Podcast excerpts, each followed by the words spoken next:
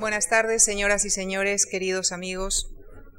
Muchísimas gracias por acompañarnos una vez más en este camino en el que intentamos reconstruir pieza a pieza, tarde a tarde, este apasionante rompecabezas de los orígenes de nuestra civilización. Hemos visto cómo los homínidos van adquiriendo poco a poco una serie de cualidades que mejoran cada vez más su supervivencia.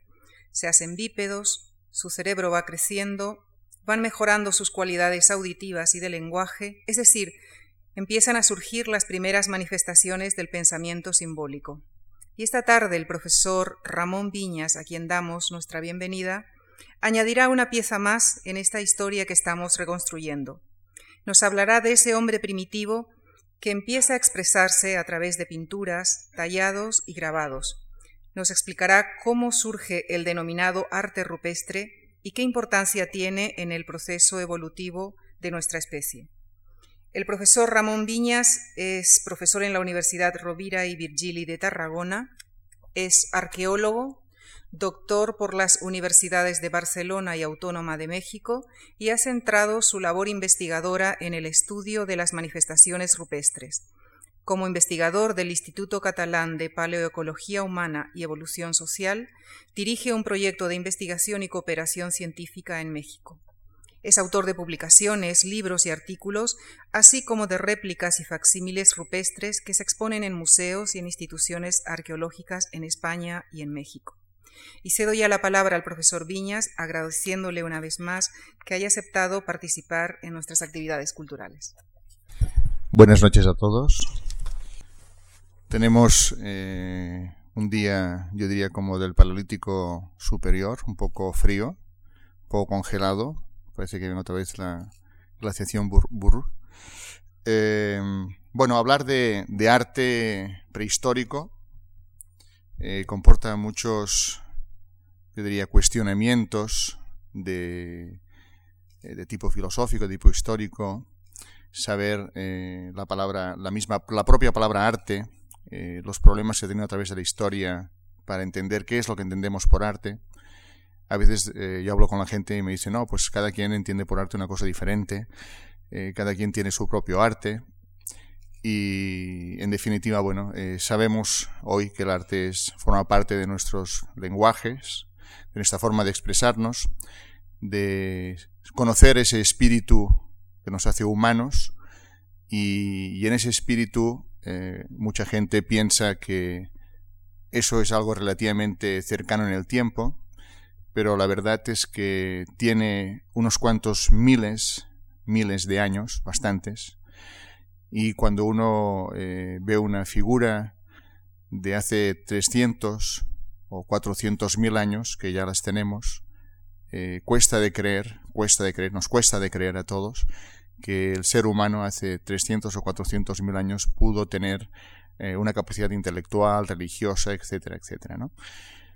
Cada hallazgo nuevo que aparece en cualquier parte del planeta, eh, evidentemente es, es, algo sorprendente, es, es, algo revolucionario, que siempre tiene inicialmente una oposición porque parece ser que el cerebro, aunque vaya creciendo, en muchas cosas no crece. Siempre nos cuesta, cuesta de creer o de entender o de aceptar que este material o esta pieza eh, tenga 30, 40 o 50 mil años. Eh, hay cosas eh, en el mundo científico que nos, nos, haría, nos haría verdaderamente risa porque a veces también se tendría que hacer investigación de los investigadores, ¿no? Si los investigadores también somos personas que también tenemos nuestras propias creencias y también hay ahí ciertas limitaciones a veces por, parte de, de nosotros, ¿no? Bueno, he preparado esta charla con cuatro, con cuatro ejemplos son cuatro ejemplos que yo he trabajado, entre otros muchos, pero me parece que eran interesantes, diferentes entre ellos, y a través de ellos se podría hablar un poco de eso que llamamos eh, cohesión, social durante la prehistoria.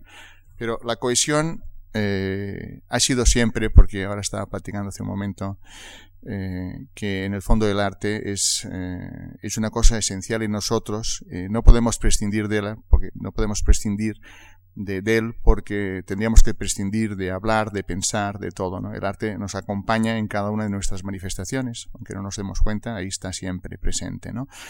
Entonces, eh, hablar de arte es hablar de, nosotros mismos, de nuestra historia y de quiénes somos y de cómo ha crecido nuestro cerebro a través de tener todas esas imágenes nuestras cabezas son como computadoras, tenemos eh, imágenes codificadas en el cerebro, cada quien de nosotros tiene millones, millones y millones de imágenes eh, capturadas en el cerebro. Cualquier palabra que yo dijera, ustedes tienen una imagen de esa palabra que yo diría. Por lo tanto, tenemos una computadora impresionante en la cabeza que en cuatro millones de años ha crecido más del doble y donde el arte, el arte juega un papel fundamental porque es codificar, codificar imágenes y tenerlas guardadas en el cerebro. Eh, vamos a hablar de, de arte prehistórico por Primeramente, ya quizá la palabra prehistórico sea una palabra que como está acuñada desde el siglo pasado es difícil de moverla porque somos siempre somos herederos de este pasado eh, de publicaciones anteriores y de gente que ya puso nombres a las cosas ¿no? prehistoria sería antes de la historia prehistoria pero en el fondo podríamos hablar de arte histórico porque es, va a ser nuestra historia lo que vamos a estar viendo. No, no, no es la historia de los marcianos, ni es la historia de, de, los venusianos, no, es nuestra propia historia. Y eh, la palabra prehistórica ya sería una palabra caducada, porque más bien habríamos de hablar de, de historia, de nuestra historia. ¿no? Pero bueno, ahí sigue, sigue la palabra prehistoria. Eh, Hablamos siempre de que son eh, imágenes codificadas. Mucha gente pensaba, a veces yo cuando estudiaba, cuando era jovencito, me decían, no, pues esto, eh, los prehistóricos iban aquí a las cuevas y ellos pues pintaban o, en fin, eh, se la pasaban el rato aquí pintando, ¿no? no, no, lo no veían como una actividad cultural o una actividad que tuviera que ver con algo que fuera más serio, ¿no? Por así llamarlo, ¿no? Hay que pensar que todas estas imágenes en la prehistoria que fuimos codificando en el cerebro se convirtieron en los primeros signos fonéticos y por lo tanto en los primeros alfabetos. Es decir, ahora hablar de, del alfabeto es, no sé, es lo más normal del planeta, pero hace 3.000 años era eh, una cosa que apenas se empezaban a codificar imágenes con sonidos fonéticos, que eso es algo que llevaría a la elaboración de los alfabetos en gran parte del planeta. ¿no? Eh, hay que pensar que muchos grupos, incluso actuales, actuales que viven en el Kalahari, como los San, no tienen todavía un, un lenguaje fonético, no tienen, no tienen, perdón, un alfabeto. En Australia tampoco tienen un alfabeto y los grupos indígenas de América, cuando llegaron los españoles, tampoco tenían un alfabeto. Decir, continuaban con escrituras ideográficas con lenguajes pictográficos, simbólicos, pero no había un alfabeto. Hemos de pensar que hoy en día yo pienso que vemos el arte eh, de una manera, eh, bueno, quizás sea mucho más complejo, evidentemente, pero hay una gran parte de estética que siempre jugará, que siempre jugará, porque hay una estética de la astronáutica, hay una, estética automovilística, hay una estética de todo, ¿no? Si la estética también nos acompaña. Pero detrás de esa estética hay eh, una idea, hay una, hay una concepción, y que esa concepción será la que mantiene viva a esa cultura, a ese grupo. Si hablamos eh, del mundo religioso, pues todo el mundo entiende qué imágenes. Si ahora yo dijera eh, la Virgen María, todo el mundo sabría cómo es esta persona, todo el mundo sabría y esa, y esa imagen y esa idea nos acompañaría. Eh, y cualquier palabra y cualquier cosa que dijéramos del pasado entenderíamos todo tendríamos un código para ello. Hace apenas un siglo, cuando se empiezan a descubrir las primeras pinturas prehistóricas, en el caso de Altamira, o después más tarde en Lascaux, o en el Castillo, eh, etc., eh, la gente consideraba que esas pinturas, como antes les comentaba, eran cosas accidentales que la gente se entretenía mientras iba a cazar, a pintar, o, bien, eh, y se empezaron a, crear una serie de teorías. Es decir, los investigadores, para dar una explicación a eso que descubrían, hacía falta poner una teoría. La primera teoría que apareció a principios del siglo pasado era la teoría del arte por el arte. E, esa me gusta mucho porque eh, hace gracia pensar que unos, unos personajes que vivían, unos grupos humanos que vivían en unas cuevas, pudieran tener, mientras fumaban el puro y se tomaban un whisky, ¿no? que decirle a un pintor, oiga, pínteme aquí cuatro bisontes en la pared, ¿no? Es decir, era como deleitarse de un arte así, como en plan burgués, ¿no? Diríamos. De tal forma que la primera idea que hubo fue esa, esa idea de que los cavernícolas, entre comitas, ¿no? Eh, pintaban sus moradas y las decoraban. La segunda teoría eh, era ya mucho más elaborada porque es de los años 20, los años 20, hay una gran eh, explosión en todos los estudios en el planeta sobre conocer a los grupos más indígenas, a los grupos más antiguos, se crea la etnología, eh, la etnohistoria, y entonces eh, se empieza a hacer comparaciones, eh, analogías entre lo que hacían los grupos más primitivos del planeta, primitivos entre comitas también, no sé qué tan primitivos somos nosotros o ellos, esto es complejo, y entonces todo era o magia o religión. Durante los años 20, la teoría de la magia y la religión, que estaba, estaba eh, encabezada por un, un abad que era Henry Braille, que era un francés, era este señor de aquí, este señor es Henry Braille, que es, era uno de los que eh, hoy actualmente le llamamos el padre del arte prehistórico, porque gracias a él hoy conocemos eh, 100 años de investigación. Los franceses se habían opuesto mucho a aceptar que el arte prehistórico existía y gracias a este señor que era Henry Braille, que era un abad, este señor eh, se pasó toda su vida, nunca dio una misa, pero se la pasó estudiando arte prehistórico. Iba aquí con una serie de, personajes, entre ellos eh, algunos españoles, algunos alemanes, Hugo Bermayer, que era otro cura también, que era alemán, que ahí va también por ahí en el coche estos, todos estos eran curas y lo que era la religión eh, la acuñaron para el arte rupestre, para el arte prehistórico. Posteriormente, sobre los años 50, eh, aparece un parteaguas muy importante que es Lero Gurán. Lero es un, viene del mundo de la etnología, es un investigador que ha estudiado los esquimales, básicamente, y en el estudio de, esos grupos del Polo Norte eh, se da cuenta, descubre que las cuevas no estaban pintadas al azar, que las imágenes no correspondían a una sucesión de imágenes con el tiempo, sino que todo tenía una ordenación, que tenía una estructura. Es decir, las cuevas pasaban a ser, eh, de ser puros contenedores donde se habían acumulado imágenes, a convertirse en auténticos santuarios como si fueran nuestras iglesias o como si fueran nuestras catedrales. Es decir, las imágenes correspondían a un plan estratégico, a un plan eh, premeditado de, antemano que había colocado todas las imágenes eh, de forma estudiadas cada quien en, su lugar. De tal forma que en 40 años que trabajó Lero Gurán eh, el tema del arte prehistórico, él se dio cuenta que cuando entraba en una cueva habían unos tipos de figuras, cuando entraba a la sala habían otros tipos de figuras y cuando llegaba al final de la cueva habían otros tipos de figuras. De tal forma que una vez lo, puso en una computadora y puso una cantidad importante de cuevas trabajadas, se dio cuenta que había unas constantes, que había unos patrones y que por lo tanto todo respondía a un plan estratégico.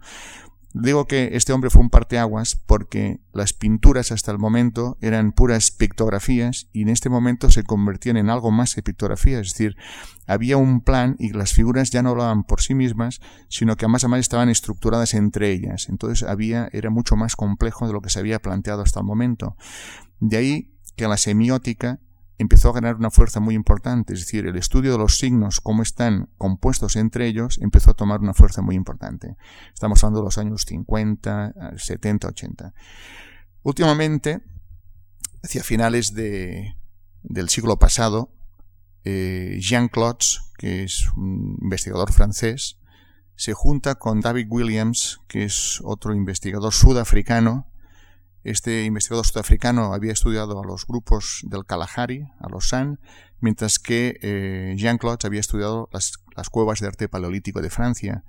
Entonces, las teorías y las ideas que David Williams eh, consideraba sobre los San y sobre las pinturas y manifestaciones artísticas que hacían esos grupos en el Kalahari se podían comparar, en cierto modo, con las pinturas de Francia y del arte paleolítico. De aquí que una tercera, una cuarta teoría, perdón, salió de la idea del chamanismo, porque los San eh, su religión y su, y su forma de, creencias es por el sistema chamánico. Son eh, religiones de tipo animistas, en el cual el especialista ritual, en este caso un chamán, es el que dirige las ceremonias, es el conocedor de las plantas, el conocedor de la historia, etcétera, etcétera, etcétera. ¿no? De aquí que salga esa imagen del chamán y del chamanismo en el arte prehistórico. Eh, si hablamos ahora eh, en el aspecto de la cohesión social, vamos a darnos cuenta que siempre ha sido inevitable esa cohesión social porque es una necesidad de la propia especie humana el poder estar eh, conectados entre nosotros y el poder establecer un diálogo con imágenes, un diálogo gráfico que todavía hoy en día sigue existiendo, sigue funcionando.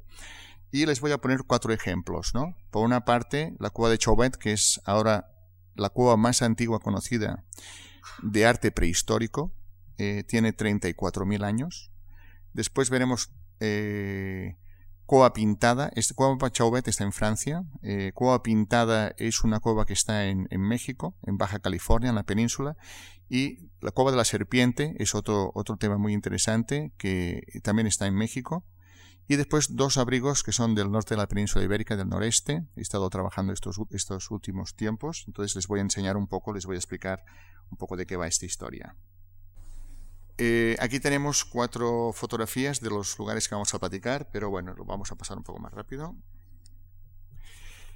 Chauvet es una cueva que fue descubierta por, unos espeleólogos eh, en un lugar donde hacía más de 100 años que se hacían investigaciones eh, subterráneas, es decir, que es como una casualidad haber descubierto esta cueva.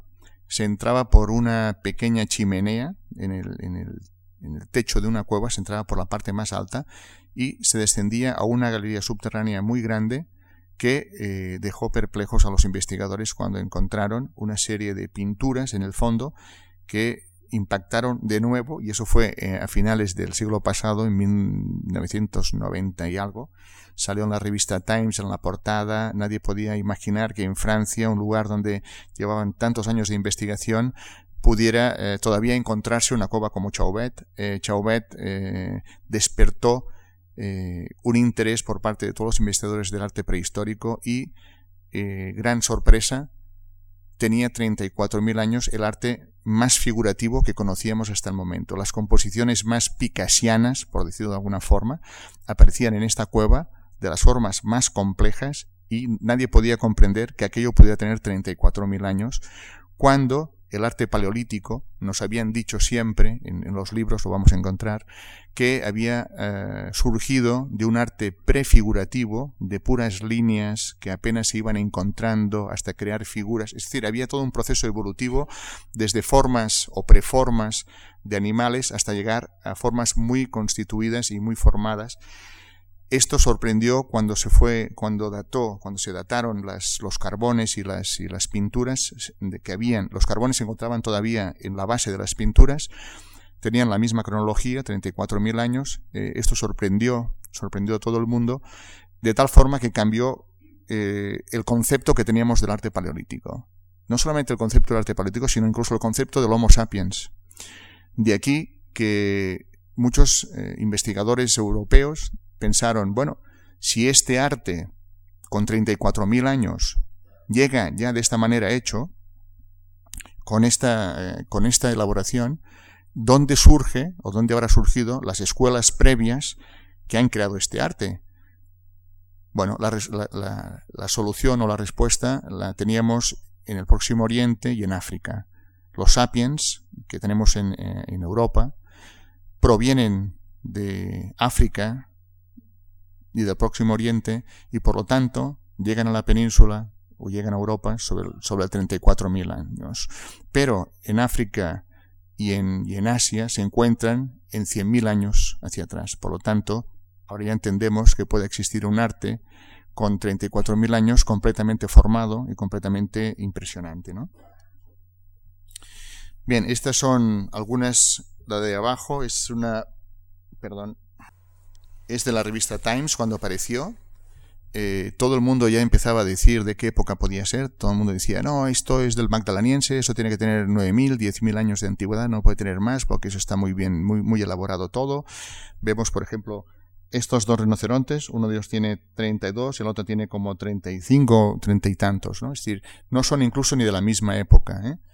Eh, los uros, por ejemplo, hay toda una composición de uros, hay eh, composiciones, son composiciones animalísticas la mayoría, pero eh, formadas de, compuestas, las composiciones están de tal manera que no habíamos visto en arte paleolítico algo tan, tan elaborado porque, por ejemplo, podemos ver rinocerontes que ponen muchos cuernos para demostrar que hay muchos rinocerontes, una cosa que habíamos visto en el mundo egipcio o en el mundo griego, pero nunca lo habíamos visto en el arte paleolítico. Eh, los protagonistas de Chauvet son básicamente eh, osos. Hay unos osos enormes todavía dentro de la cueva. Ahí, están los cráneos, ahí están los huesos de ellos. Fue un santuario en gran parte eh, utilizado por carnívoros. Era, un lugar donde yo creo que los seres humanos se encontraban con ellos. Eran guaridas de osos, muchas de ellas. Ahí debían ir a cazar, pero allí era el gran santuario. ¿no? Eh, se había dicho que a lo mejor este animal de aquí podía ser una hiena, este de aquí un leopardo, pero eh, actualmente se cree que no, que son osos después de pasar el invierno, están muy delgados y por lo tanto todo el consumo de grasas ha desaparecido y están muy delgados. ¿no? Pero aquí vemos los cráneos de los osos en la parte de abajo hay eh, auténticamente un culto al cráneo del oso en esta cueva. Hay cráneos eh, aplastados por bloques de piedras. Hay huesos colocados en cierta distribución estratégica, es decir, eh, intencionadamente. Hay toda una especie de ritual con los, con los huesos. Esta forma de poner las cabezas de los leones, eso es una cosa que no habíamos visto nunca esta forma de poner tres cabezas juntas, una, dos, tres, por ejemplo, o esta forma de irlas poniendo, la forma de los ojos, muy picasiano, algunos tienen los dos ojos en, la misma, en el mismo perfil.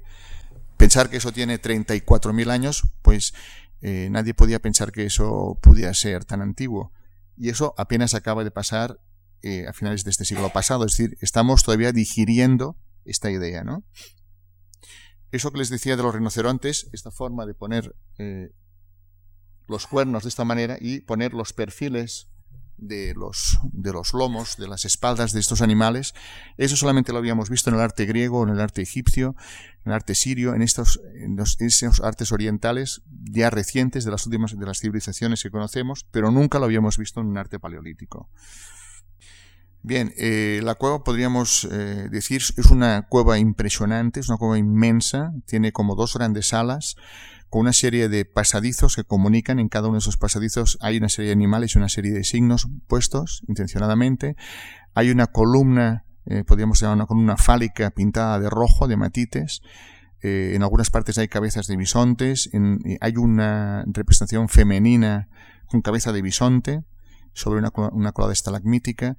En fin, es una cueva donde se hicieron diversas ceremonias en ese lugar. Hay las pisadas ahí todavía por suerte, la cueva se cerró, quedó, se sepultó la entrada y quedó, nadie pudo entrar en 34.000 años, se quedó sellada la cueva. De tal forma que ahí se conservaron las pisadas, ahí está todo intacto todavía, ¿no?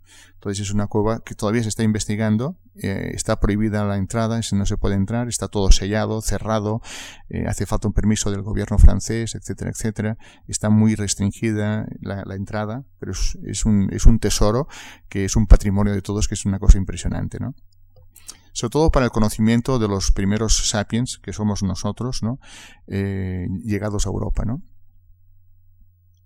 Les podía hablar, bueno, de, cantidad de detalles sobre esta cueva, pero vamos a ir pasando. Eh, otro representante importante son las, cabras en, este, en esta región.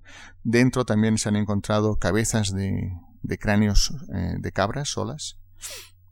Y saltando un poco este arte paleolítico que les he enseñado en nada, en 10 minutos, pero que se hagan una idea de, esa, riqueza que aporta para el conocimiento del arte y, de, ese conocimiento de la propia especie nuestra de hace 34.000 años en, en, Europa. ¿no? Voy a hacer un salto ahora, nos vamos a ir a Baja California, vamos a conocer otro lugar que es un, es un centro ceremonial muy importante, que será Cueva Pintada. Eh, esta península de Baja California, yo me acuerdo cuando la vi en el, en el mapa, la primera vez que fui, dije, no, eso debe ser un lugar chiquitito, porque he visto en el continente norteamericano, pues ocupa una, un apéndice lateral pequeño. Bueno, esta, ese pedazo de, apéndice tiene más de 1200 kilómetros de longitud, es más larga que la península italiana y tiene y es la más estrecha del planeta, debe tener como entre 50 y 100 kilómetros de ancho. Hay una serie de sierras que atraviesan un,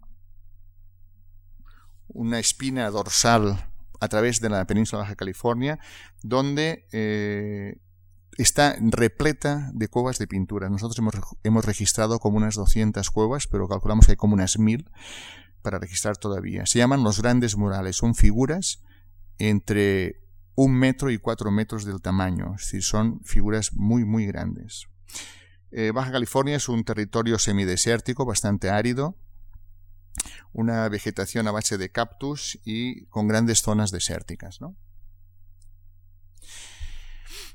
Este es eh, el, Golfo de California. Eh, lo que estamos viendo delante es la Sierra de Guadalupe. Es una de las sierras que estamos explorando. Debajo vemos un poco el desierto para que vean un poco el, el contexto geográfico de lo que vamos a ver. Y en la parte, perdón, y en la parte de la derecha es la Sierra de San Francisco, donde se encuentra esta cueva, Cueva Pintada, que es eh, el centro, yo diría, de un itinerario, de una ruta eh, rupestre, donde a través de ese itinerario se hacían determinadas ceremonias para hacer distintos tipos de peticiones, donde se reunía muchísima gente para hacer esto. Vamos a ver. Esta es la vista del lugar. El lugar para la gente del sitio actualmente se llama Sal si puedes. Quiere decir que está complicado tanto llegar como salir.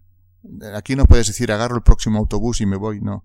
Una vez estás aquí dentro, es difícil salir como entrar, ¿no? Son como unos 800 metros de desnivel en unos barrancos muy profundos. La primera vez que fui, ya estando en Baja California y estando cerca de la cueva, tardé cuatro días en llegar a la cueva, para que se imaginen un poco eh, cómo hay que ir, ¿no? Se llama cueva pintada porque verdaderamente hay lugares donde todo está pintado. Todo está pintado, es decir, no hay un pedazo de pared libre donde no se haya pintado algo hay unas 1500 figuras.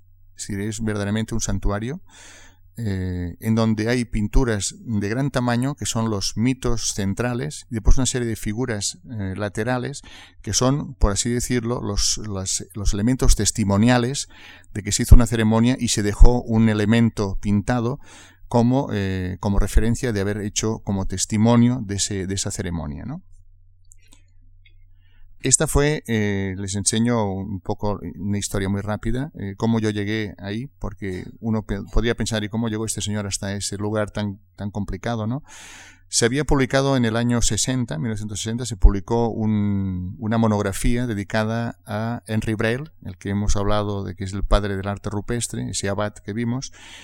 Este, este, esta monografía había un artículo de Bosch-Impera, que era un arqueólogo exiliado en México, y este, este investigador decía que en Baja California había una, unas pinturas muy interesantes y publicaba esta foto. Esta foto en blanco y negro, yo en, este, esos tiempos estaba estudiando las primeras pinturas de cazadores recolectores en la península ibérica y estaba trabajando sobre ciervos precisamente. Y esa foto me, interesó mucho y dije, bueno, yo algún día iré a México a ver ese, ese lugar, ¿no? Tardé como más de 20 años en ir o 25, pero al final llegué a este lugar. Fue muy complicado llegar porque agarré un mapa y me presenté así de, de, tenías solamente que estaba por el centro de la península, ¿no? Y de pueblo en pueblo me fui buscando hasta que llegué hasta la sierra. Y en la sierra, eh, cuando llegué, les pregunté, ¿está cerca eh, la cueva ya? Me dijeron, sí, está cerca. Digo, bueno, pues podríamos irnos ya. Me dijeron, sí, pero hay que ir a buscar los animales. Y dije, ¿qué, animales hay que ir a buscar? Dice, pues las mulas y los burros para llegar hasta allá. Digo, pero no está cerca. Dice, sí, está cerca, pero está a dos días de camino. Entonces me di cuenta de dónde me había metido y de lo complicado que era llegar hasta el lugar. Pero también lo interesante era que cerca podía ser un día o dos días de camino y que lejos podían ser tres y que un poco retirado eran cuatro días, ¿no? Entonces, como yo quería ver muchas cuevas, me di cuenta que mm, en una semana o en 15 días no podía ver gran cosa y me tuve que ir como 20 años. Bueno, el sistema de, de moverse por la sierra es a través de, como decía, de mulas y ir bajando por los cañones. Son cañones muy impresionantes. Si algún día tienen tiempo, váyanse de vacaciones. Vale la pena. Actualmente está muy organizado. Es patrimonio mundial. Entonces es una cosa que está bastante bien organizada. Y al fondo tenemos ya una vista, finalmente, de cómo pintada al final llegar la base del cañón. Eh, las figuras, hay figuras que están pintadas hasta 8 metros de altura. Con lo cual quiere decir que esto eh, se hizo pensándolo muy bien, porque pintar una figura de dos metros y medio a 8 metros de altura representa que hay que poner un andamio. Y entonces poner un andamio, mm, eso es un esfuerzo entre todos que hay que hacer. Esto es como pintar la capilla sixtina. Es decir, pon un andamio y vete a pintar en medio del desierto en un lugar donde no haya mejor ni troncos, ¿no? Eso quiere decir que representó un esfuerzo verdaderamente importante para el grupo que lo construyó. Aquí estamos viendo primeramente una, una imagen para que tengan una idea. Eh, debajo de la, de la, cueva nace un ojo de agua, que esto es muy importante para los santuarios verdaderamente significativos. Eh, tiene que haber una serie de condiciones. Siempre sabemos que la especie humana, siempre que hacemos una fiesta o una ceremonia, o comemos o bebemos algo, ¿no? Entonces, eh, siempre hay en esos lugares que son importantes cazoletas, cazoletas me refiero como a morteros, donde hemos eh, preparado algún tipo de alimento, o bien también morteros para preparar la, pintura, etc. Es decir, en el suelo de cueva pintada habrá como unos cincuenta y tantos morteros fijos en el suelo, es decir, que ahí se comió, se masticó, se preparó alguna cosa. Aquí podemos ver, hace ya unos años, el tamaño eh, de una persona, en este caso yo, y el tamaño de las figuras. Las figuras tienen como unos dos metros y medio aproximadamente de altura. Eh, esta cueva pintada pertenece a un conjunto muy importante de cuevas de estilo que cuando yo empecé a trabajar en esta zona todavía no tenía ni siquiera un nombre. Eh, la gente les llamaba los monos, esos monos grandotes que hay por allá, ¿no? Eh, en las publicaciones se hablaba de que parecía que eso correspondía a una cultura comondú que era del siglo XIII o XIV. Yo decía, ¿del siglo XIII o XIV? Dije, bueno, pues vamos a ver si eso es del siglo XIII o XIV o de qué época es. Es decir, no había todavía un estudio eh, se había hecho alguna excavación, algún norteamericano había excavado en la cueva, pero no había exactamente eh, un trabajo bien hecho de, esta cueva. Eh, podemos, pudimos recorrer toda la región, recuperamos como registros de 200 cuevas, nos dimos cuenta que era muy complejo el tema, que no era siempre un tema repetitivo o tal, sino que siempre eran temas diferentes, por lo tanto representaba una cosa muy compleja.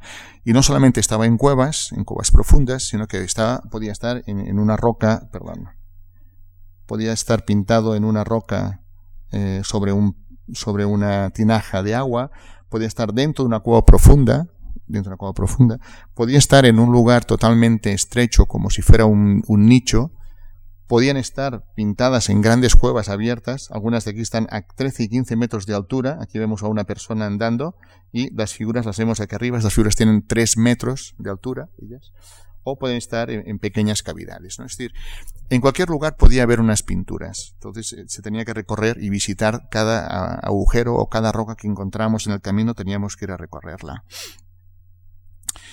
Eh, los elementos principales de esta corriente, que le podemos empezar a llamarle grandes murales, eh, son figuras humanas. En esas figuras humanas tenemos hombres, mujeres y niños. Tenemos también manos. pueden ser en positivo o en negativo las manos. Pueden ser animales, pueden ser animales de tierra, de mar, eh, pueden ser pájaros, pueden ser aves, pueden ser cuadrúpedos, pueden ser tortugas, etcétera pueden ser, pueden ser objetos, instrumentos que utilizaban y también pueden ser cuerpos celestes. Esto es muy interesante porque eh, consideramos antiguamente que los grupos cazadores recolectores, el tema astronómico, no era relevante, no era un tema que les interesara y eh, estudiando esos grupos de cazadores recolectores de América, nos hemos dado cuenta que el, el, aspecto astronómico es básicamente, es muy básico en sus, en todas sus representaciones. Entonces siempre hay una connotación astronómica detrás de muchas de las cosas. Y hay una connotación astronómica porque seguramente se habla de las fechas o de la temporada en que se hacía tal o X ceremonia. Entonces siempre hay como una fecha o hay un registro de tipo calendárico y de aquí que hayan elementos astronómicos. Después, también como en el arte paleolítico, que ahora lo hemos pasado muy rápido, hay siempre elementos geométricos, elementos abstractos para representar todo aquello que la mente eh, puede pensar que no sea figurativo, que sea un pensamiento abstracto. Por ejemplo, yo me acuerdo cuando eh, pintaban a Dios era aquello de un triángulo con un ojo dentro, ¿no? Es decir, cómo representar eh, fuerzas sobrenaturales o ideas metafísicas o las mismas imágenes que vemos cuando hay una alteración de la conciencia. Entonces, para representar todo este mundo hace falta elementos abstractos. Entonces vamos a encontrar muchos geométricos, trazos, puntos, digitaciones, marcas que nos marcan de cosas astronómicas. Aquí podemos ver un poco el contenido, vamos a ver que hay figuras en estas partes altas, ya nos es familiar. Podemos ver que eh, pueden ser figuras con la cara negra, con diferentes tipos de tocados, tocados amarillos, tocados negros. las figuras femeninas vamos a ver que tienen los pechos bajo las axilas, eh, vamos a ver que hay figuras que tienen eh, dibujos en el interior, etcétera, ¿no? Es decir, hay toda una serie de modalidades y de diferencias. Vamos a ver que los colores también son variados. Por ejemplo, en esta figura de aquí eh, vamos a observar que tiene un perfil blanco, el gorro es amarillo, una parte es roja y la otra parte es negra. Es decir, que las gamas de colores básicamente son cuatro que es el rojo, el amarillo, el negro y el blanco, y que representan los cuatro puntos cardinales también, y que cada color de estos está también asociado a un tipo de mundo, por así llamarlo de alguna forma, o a un tipo de mundo simbólico, ¿no? Aquí vemos manos en negativo y manos en positivo, que también hay muchas en, todas las, en toda la zona. Eso sería muy del tipo paleolítico. Si me, preguntaran eh, ¿Qué tiene que ver eso con el paleolítico europeo? Eh, por ejemplo, por el tema de los animales, mucho. Por el tema de los geométricos, también. Pero en el tema de las figuras humanas, no, porque en el arte paleolítico pintadas hay muy pocas y en cambio aquí es un tema principal. Hay que pensar que los de momento, la teoría más aceptada para el poblamiento de América es que los grupos humanos atravesaron por el estrecho de Bering hace 20, 30 mil años, ¿no? Por lo tanto, seguramente se introdujeron eh, también ideologías y conceptos euroasiáticos hacia América, ¿no? Que eran grupos del Paleolítico. Los protagonistas vamos a ver aquí que son los ciervos, son los, los borregos cimarrones, por ejemplo, ciervos aquí los vamos a ver. Aquí un ciervo blanco sobre un montón de figuras. Aquí hay ciervos negros, el carnero o borrego cimarrón, el puma, el león que le llaman de montaña, el coyote, el zopilote y los peces. ¿no? Estos serían elementos básicos de toda esta iconografía americana. Los elementos geométricos serían estos los que acompañarían a las, figuras, eh, a los elementos figurativos. Y tendríamos una serie de elementos que llegarían mucho más tarde. Estos aparecen siempre tarde, eh, encima de todos los grandes murales, y es porque eh, esos grupos fueron invadidos por otros grupos al final, que son los que conocieron los, los, conquistadores españoles, por llamarlo de alguna manera, y que eh, se pensaba, cuando se descubrieron los grandes murales, que las pinturas las habían hecho esos últimos grupos indígenas, y por eso decían que eran del siglo XIII o del siglo XIV las pinturas, ¿no? Ahora llegaremos un poco a ese tema. Aquí vemos lo que les llamaba yo de, de esa especie de, de trayecto ritual. La cueva pintada está, es esta, es el número uno, y junto a ella aparecen toda una serie de cuevas que llegan hasta, hasta zonas bastante lejanas. Pongamos que debe hacer como 3 o 4 o 5 kilómetros este pedazo de barranco. En total el barranco tiene 60 kilómetros, pero esta es la parte más profunda y la más inaccesible. Eh, cada grupo de pinturas de, que lo rodea eh, está el tema, por ejemplo, el tema del sacrificio humano, el tema de petición de lluvia, etcétera, una serie de temas que uno se da cuenta que ahí eh, fue un itinerario ritual el que se hizo en esta zona. Cueva Pintada eh, la tenemos seccionada por varias cuevas, son eh, nueve sectores y hay en cada sector está representado por una serie de, abrigos o de cuevas. En cada una de esas zonas, estas partes son lo que llamamos los morteros fijos, donde hacían eh, la comida o hacían ciertos elementos para la ceremonia que iban a practicar en la cueva. Aquí vemos, esta es la Sierra de los Grajos, donde está la cueva pintada. Vimos, antes comentamos que nace el agua debajo, aquí vemos eh, el agua que nace y que está siempre perenne en esta parte debajo de cueva pintada. Esto es muy importante para cualquier ceremonia, ¿no? Que haya eh, agua suficiente en la zona. Eh, tiene dos zonas muy importantes, una zona que es más bien baja y otra zona que es muy alta, la cueva, tiene dos sectores. La cueva más baja tiene más de 400 figuras pintadas, eso llama mucho la atención, es un lugar muy, muy cubierto de pintura. Las figuras humanas cubren eh, la parte más alta y la parte más baja. Eh, entre medio tenemos animales de tierra, en la parte superior animales de cielo y en la parte inferior animales del mar. Eso quiere decir que ellos consideran que hay tres niveles, el nivel celeste, el nivel terrestre y el inframundo. En este caso es un inframundo marino. Aquí vemos un poco el porcentaje de figuras que tenemos en, en Cueva Pintada. Eh, vamos a ver que los animales ocupan el, papel principal, 441 figura. Eh, los restos también son muy importantes, figuras que no se pueden clasificar, que son 200 y pico, pero tanto figuras humanas como animales ocupan el papel más importante de toda la cueva. Aquí vamos a ver esas, figuras, vamos a ver las figuras femeninas, por ejemplo. Hay un lenguaje también entre la forma de pintar. Por ejemplo, eh, vemos, perdón, eso lo hago rojo, negro, el, ciervo está en rojo en este caso, la figura femenina está en negro y automáticamente viene rojo y otra vez negro. Es decir, hay una especie de dinámica en la hora de representar el color de forma que se vaya complementando. Esos son los personajes, algunos de los personajes principales. Se, piensa o pensamos que se trata de eh, verdaderos especialistas rituales o bien personajes míticos, porque sobre ellos aparecen gran cantidad de figuras humanas o están relacionadas con elementos abstractos que les dan un protagonismo particular. Esas son las figuras que están más altas en la cueva. Eh, están a 8 metros de altura y encontramos aquí dos, dos animales importantes que están unidos, que es el ciervo Aquí lo vemos arriba de todo, y el, carnero. Algo interesante es, por ejemplo, el tipo de cornamenta que trae cada animal. Eh, en el caso del ciervo pueden ser de dos candiles a cuatro candiles y cada uno de esos animales ocupa un papel eh, concreto en, todo el plafón, en todo el panel, en todas las composiciones. Y tenemos abajo figuras femeninas, aquí las verán aquí abajo, quizá no sea demasiado bien, sobre un ciervo negro. Ahora vamos a ver ese tema. Aquí vemos que esta figura femenina, aquí vemos que está con los brazos alzados, aquí están los pechos, tiene una piedra, no sé si la llegan a ver, no sé si la llego a ver aquí, pero no se la llegan a ver, una piedra que sale de la pared, que la utilizan como si fuera el vientre de la mujer que está embarazada.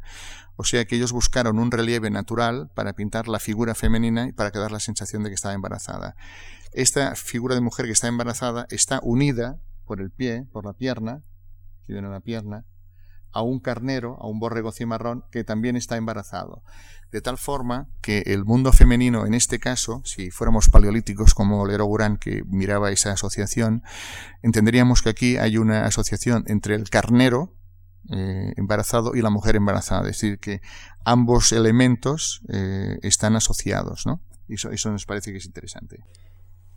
Eh, vamos a ver muchos animales. Los ciervos son los que van a estar presidiendo siempre esas eh, composiciones. Los vamos a tener siempre. En este caso vemos algo interesante, ¿no? Ese, ese ciervo está unido, hay una serie de figuras humanas encima, hay esa forma de elementos geométricos encima. En esta zona hay unos peces, hay unos pescados aquí sobre esto. Es decir, hay toda una serie de representaciones sumadas encima de la figura, ¿no? El tema del, trance, el trance está representado también en estas cuevas, eh, eso quiere decir que se tomaban ciertos psicotrópicos para hacer lo que llamamos el vuelo del chamán. En este caso eh, vemos aquí un personaje que está unido a, o a una ave, a una figura antropomorfa, pero que tiene cabeza de ave. Esto es un zopilote con la boca abierta, mirando hacia arriba, las alas no tiene plumas, cuando normalmente siempre todas las aves que representan tienen plumas. Esta forma de asociación quiere decir que se trata de un trance en el cual algún ser humano se está convirtiendo en pájaro, en ave. Aquí vemos ya a un personaje representado ya completamente en ave. Aquí pueden ver las manos del personaje, pero ya en un cuerpo de pájaro. Es decir, que cuando eh, los indios, eh, los indígenas que todavía, sobre todo en México, todavía hay eh, grupos indígenas que toman peyote o que toman cualquier otra planta psicotrópica, es para conectarse con las fuerzas sobrenaturales, para poder hablar con las divinidades, para poder entrar en, ese estado sobrenatural. Una de las figuras más grandes de Cuba Pintada es los leones marinos, tienen cuatro metros de altura, entonces eh, representan el, personaje más importante, al menos por el tamaño, y son pocos ejemplares. Alguno de ellos, como ese, trae un personaje, eh, un hombre seguramente amarrado a una aleta. Entonces, eso es un tema también mítico. Es importante porque esta figura está pintada en una parte muy alta y todos los todas las figuras que estarían por debajo quizá podría representar que se tratara de un tema del inframundo marino. El tema astronómico que antes les dije que era muy importante porque son referentes que ellos tienen eh, para marcar en qué festividades se hace tal fiesta o tal otra historia. ¿no? Este, este día es un día de primavera, es un equinoccio y el sol pasa a través de un, de un pequeño, de una roca que ilumina exactamente una de las partes de Cuba pintada donde hay una serie de metates aquí que son estos, ¿no? Y en el techo hay una serie de pinturas que también nos hablan precisamente del bolo del chamán, hay un personaje también con alas aquí dentro. Temas astronómicos hay, hay muchos, eh, vamos a ver varios. Eh, por ejemplo, los venados, los cervatillos, están asociados a temas de eh, círculos concéntricos con radios pueden aparecer figuras que traen, eh, ahora sabemos que se trata de una forma simbólica de la luna, la luna llena, y eh, por ejemplo cuando solamente se pintan los venados de color amarillo, eh, estos venados están colocados en una parte alta y cuando sale el sol, el sol da exactamente, es decir, el primer rayo del sol que sale por la mañana da a sobre esta figura. Entonces estas figuras son como marcadores de épocas para saber en qué épocas estamos. ¿no? Eh, lo que les decía, pensaban que eran del siglo XIV porque eh, tanto los jesuitas cuando llegaron a Baja California encontraron tres grupos indígenas viviendo en Baja California. Unos eran los cochimís, que ocupan toda la zona eh, hasta mitad. Las pinturas están en esta zona intermedia. Habían los guaycuras y los pericues en el extremo sur. Se conserva que esto había de ser de los cochimís porque estaban en la zona donde estaban las pinturas los indígenas cochimís tenían una serie de leyendas sobre las pinturas precisamente, y este fue uno de los primeros investigadores, es León Diguet, que era un francés, que en 1870 o así estuvo explorando esos cañones, aquí tenemos eh, sus burros, sus mulas, por toda esta zona.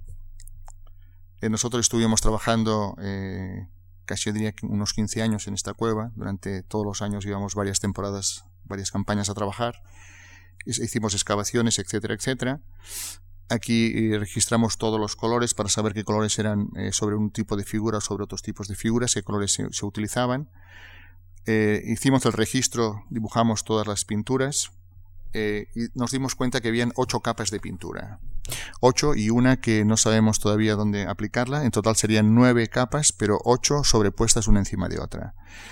Aquí tenemos algunas de las imágenes donde vamos viendo las sobreposiciones de las imágenes y el contexto arqueológico que había en toda esta zona. Por una parte habían eh, lo, que, llamamos tripas o estómagos de rumiantes, de ciervos, precisamente, que estas, estas bolsas son bolsas que traían los chamanes. Dentro de estas bolsas se han descubierto eh, colorantes, sobre todo colores, que traían para pintar, a veces para pintar el cuerpo o para pintarse o pintar pinturas en las paredes, etcétera, ¿no? Alguna visión habíamos visto de publicadas de cómo habían representado a los indígenas cochimís. Teníamos aquí algunas puntas eh, de flecha de esa época reciente, pero descubrimos también que en la zona habían puntas clovis que tienen 10.000 años y que los eh, rancheros, las personas que viven en esa zona, tenían guardadas y coleccionaban piezas, entre las cuales encontramos muchas piezas del arcaico y antiguas. De tal forma que sabíamos que había habido una población bastante antigua en esta zona. Eh, los metates donde se hacían, eh, donde se debía moler algún tipo de cereal, algún tipo de, planta, espinas de maguey que a veces se utilizaban seguramente para hacer sacrificios, conchas marinas, estamos relativamente cerca del mar, pero lejos andando, y también eh, mecates, que son cuerdecitas pequeñas para hacer eh, bolsas o lo que sea. ¿no? Una de esas cuerdecitas dio 6.000 años, ya nos, quedó bastante sorprendidos, Y aquí tenemos algunas fechas que hicimos de esta cueva. Aquí vamos a ver, eh, eran las primeras que se fechaban en, en México y la fecha que iba a dar, fuera la que fuera, nos iba a sorprender seguramente. La más antigua daba 5.290 años, más o menos 80. Eh, el Puma, que lo tenemos aquí, daba 4.845 y otras que eran mucho más recientes. Es decir, que eh, iba de acuerdo con las fases que habíamos ido viendo y que todo eso había tenido un proceso, que no era solamente de los últimos grupos, que los últimos grupos también seguramente pintaron algunas cosas, sino que eso tenía mucha más antigüedad. Eh, pudimos eh, observar que Coa Pintada tiene un lugar donde han caído una serie de bloques y eh, atraparon una parte de sedimento y dentro de este sedimento se pudo excavar y pudimos observar algo muy interesante. la parte, vamos a ver si lo veo bien porque yo estoy un poco miope. el cuadro de arriba tenemos una fecha de 10.000 60, eh, que correspondería con las puntas clovis, esas que les he platicado, a una profundidad de 40 centímetros. No había más profundidad, había más tierra. Y en este, en este cuadro, que esto, todo esto pertenece a esa gráfica, a un cuadro, la parte más moderna o más reciente pertenecía al 1410 antes de Cristo.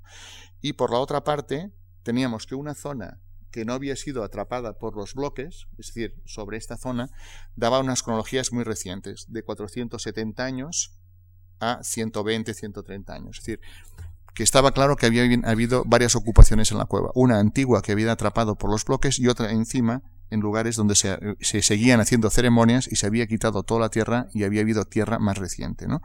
Entonces eh, entendimos qué es lo que había sucedido en esta cueva y por qué se decía que esas pinturas eran recientes.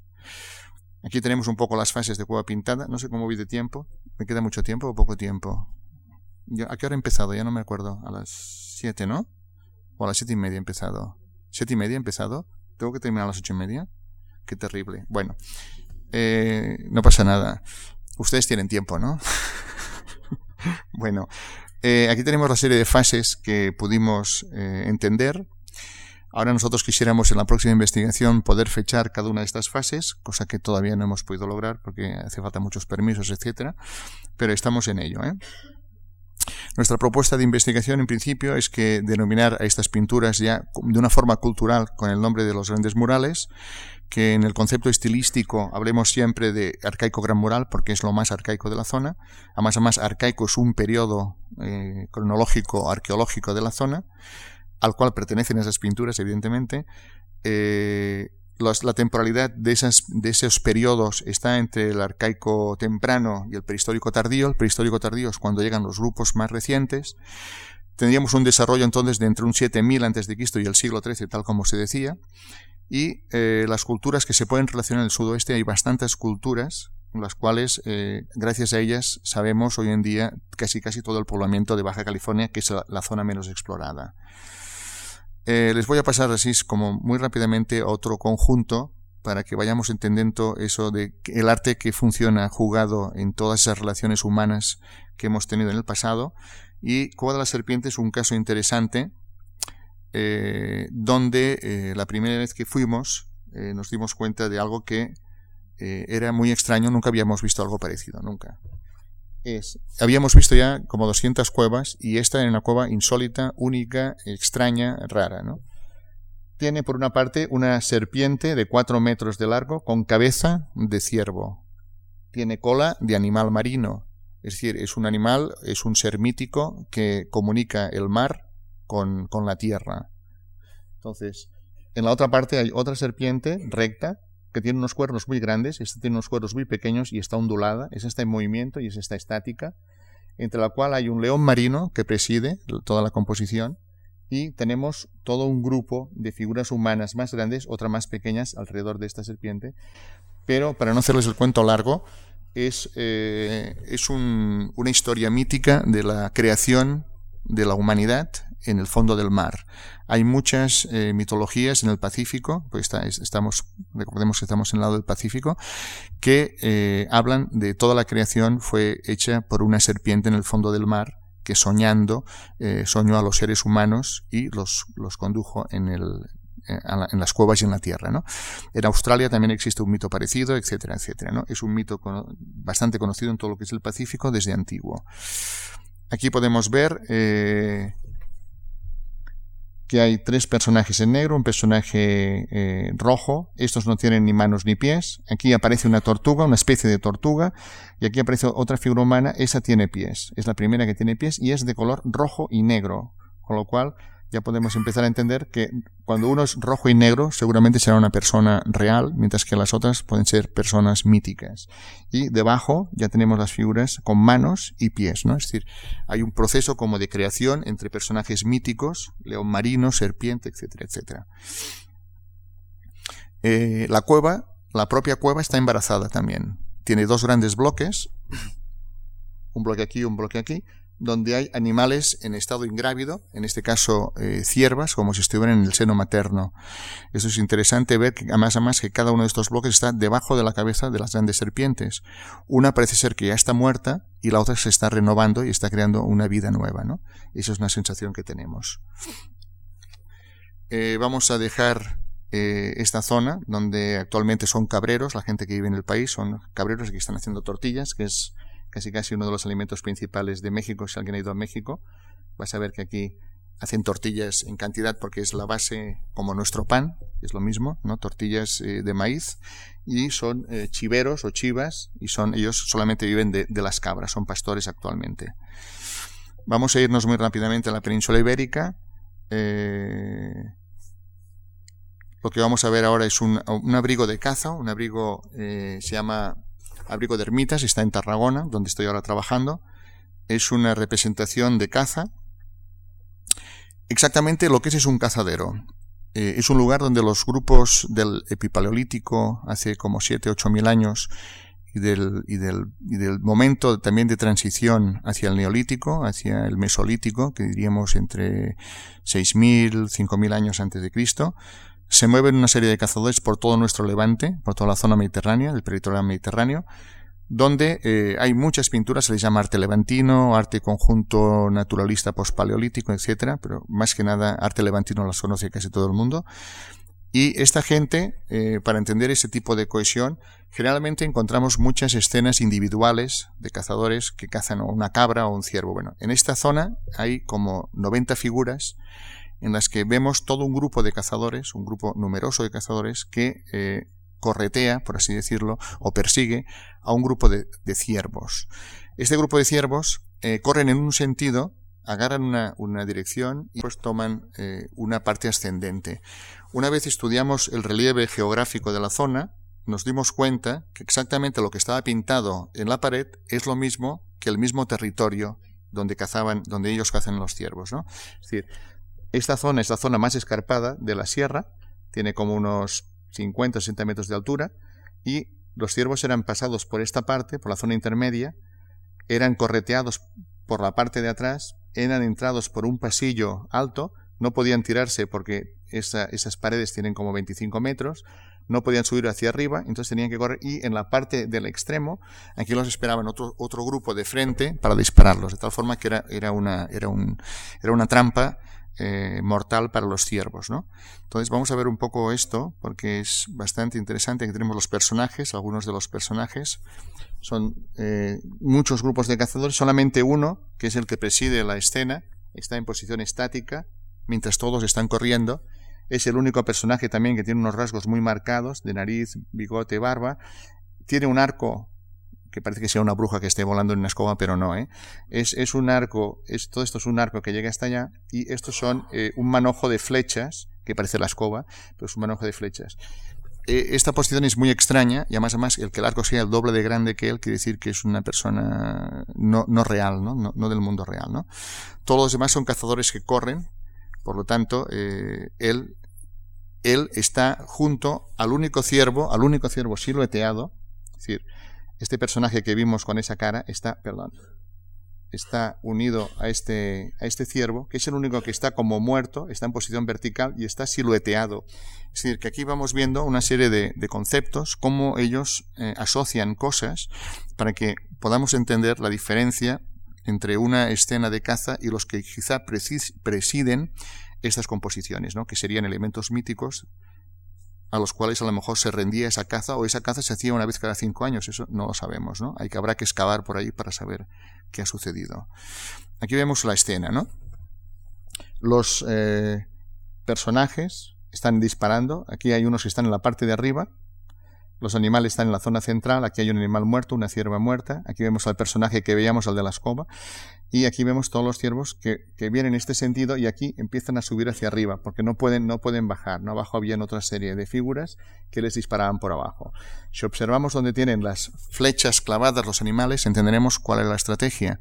Unos persiguen por atrás, les clavan las flechas, los hacen correr, cuando se acercan al cantil para bajar, para escapar, les disparan por abajo, les pegan las flechas en el estómago, en el vientre, y cuando se llegan a la, parte final, que es donde esperan ellos poder escapar, encuentran una línea de arqueros que están esperando para dispararlos, ¿no? De tal forma que tienen, algunos tienen flechas en el pecho de animales. Entonces, vamos entendiendo un poco cómo, era la estrategia para ser cazados todos estos animales. Eh, les voy a pasar muy rápidamente esta cueva, que es la cueva de los moros. Antiguamente aquí en España, cuando algo era antiguo, era de los moros. Eh, la memoria que teníamos en la cabeza era de los moros. Entonces todo era, lo antiguo era de los moros, ¿no? Y hay cuevas de los moros en Calapatá, en el Bajo Aragón, hay de los moros, en todas partes hay cuevas de los moros. Esta cueva fue la primera que se encontró de arte levantino hace 100 años y este año ha hecho su centenario. Eh, en, el noroeste de Cataluña hemos hecho bastantes eh, fiestas para celebrar este, esta conmemoración. Hay una página web que hemos hecho, por si alguien la quiere consultar, es aquello de rupestre.org, rupestre.org, www.rupestre.org, alguien puede entrar y puede ver toda la exposición que hemos hecho de esta cueva. Es una cueva muy interesante, es un pueblecito perdido en las garrigas, tierra de aceite, es una roca aislada eh, en un llano casi, prácticamente. Es una cosa que no tiene que ver nada con los cazadores, nada, absolutamente nada. Pero es una coa para entender muy bien eh, también el tema de la cohesión social, ¿no? Eh, está muy perdida en los, en los trabajos de los años de principios de siglo. Eso es, esto es publicado en 1907, 1907 1908.